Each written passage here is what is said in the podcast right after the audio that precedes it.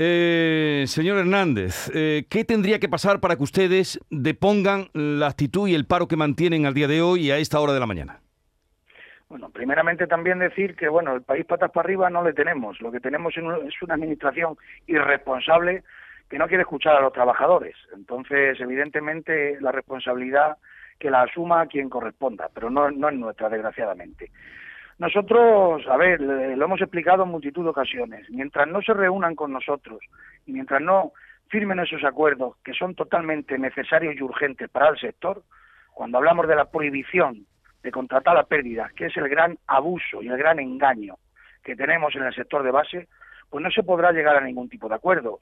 Todas estas subvenciones que anuncian, que bueno, que estos grandes, que aunque son pocos, pero bien se lo tienen montado, pues ellos ya han sacado tajadas de la coyuntura de esta protesta, que es esos 500 millones de euros que ni explican, no explican ni cómo se repartirán, ni cómo llegarán al bolsillo de, de no sé quién, pero en todo caso será unas migajas y de alguna manera intentar dilatar y, confundir al personal, cosa que no van a lograr con el transportista de base.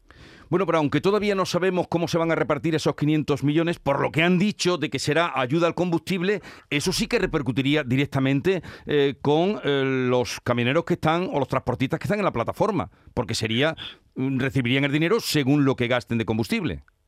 Sí, pero bueno, si en el mejor de los casos vamos a pensar que esa ayuda va a llegar de manera justa, porque todavía no conocemos la letra pequeña, si un transportista está gastando más que el año pasado 2.000 euros mensuales de combustible y en todo caso mensualmente esa ayuda sería de 170 euros mensual, pues todavía nos quedan otros 1.800 euros que dígame usted de qué manera podemos absorber y podemos dirigir o digerir esas cantidades, mientras que el precio de los transportes sigan en manos de estas grandes logísticas y no se repercuta al transportista efectivo lo que le corresponde, pues tenemos la incapacidad de poder seguir trabajando. Entonces nos encontramos en las mismas circunstancias.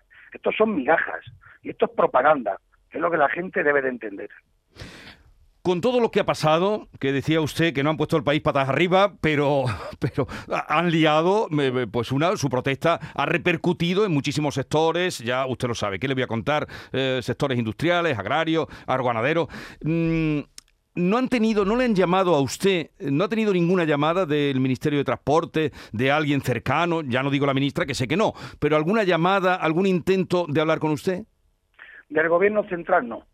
No, se ha recibido llamadas de gobiernos autonómicos donde de alguna manera, pues bueno, parece ser que muestran la voluntad de que ellos están presionando para intentar que esta señora pues deje este camino, este enconamiento que ella solita ha sembrado y donde se ha metido, pues para que efectivamente escuche la voz de, del trabajador, la voz del pueblo. Es que se nos está desacreditando de manera injusta.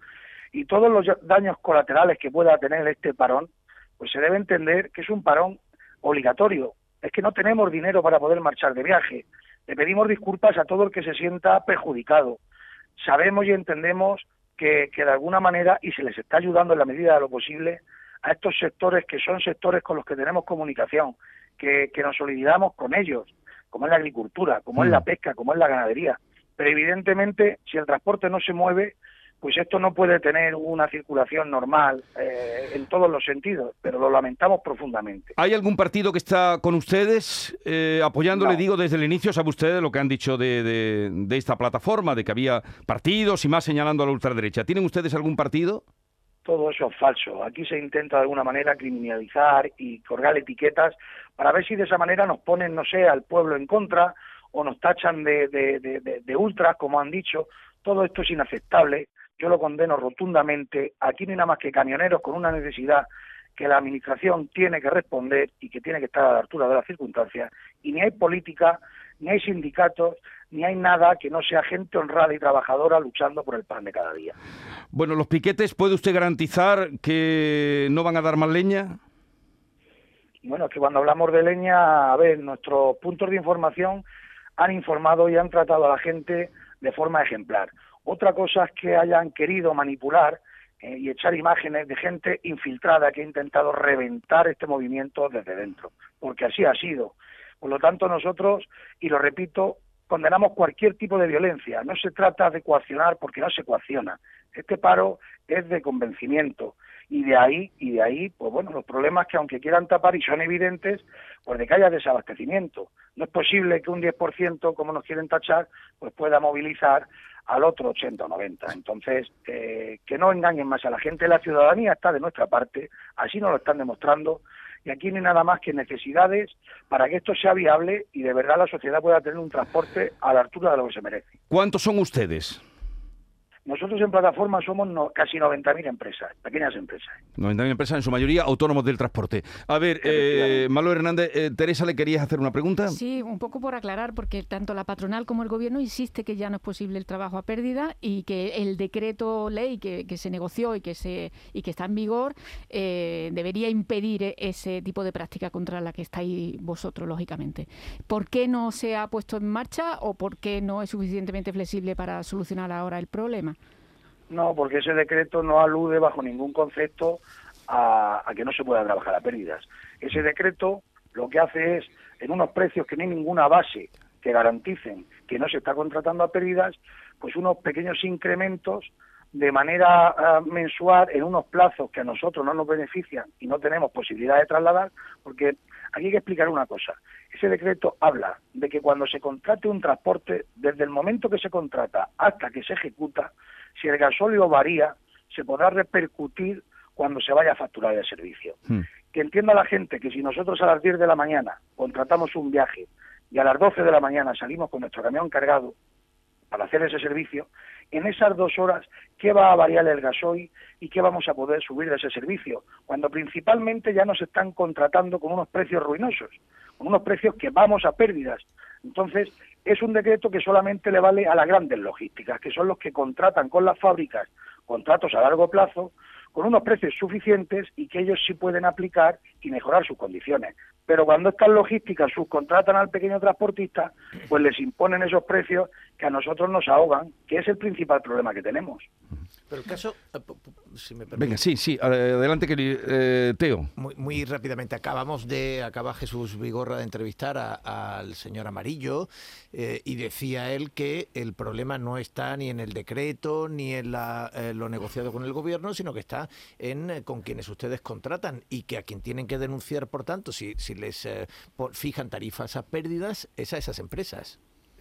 Efectivamente, pero claro, la Administración nos tiene que dar las armas para que nosotros podamos denunciar esas malas prácticas. Lo que no podemos entrar es en procesos judiciales que están tardando entre cuatro y cinco años en resolverse para demostrar y que se condene a esas grandes cargadoras que nos contratan a pérdidas. Entonces, lo que estamos diciendo es, señores, si contratar a pérdidas es ilegal, ustedes nos tienen que dar un mecanismo rápido y claro para que todo el que hace esa mala práctica, de manera rápida, se detecte y se corrija.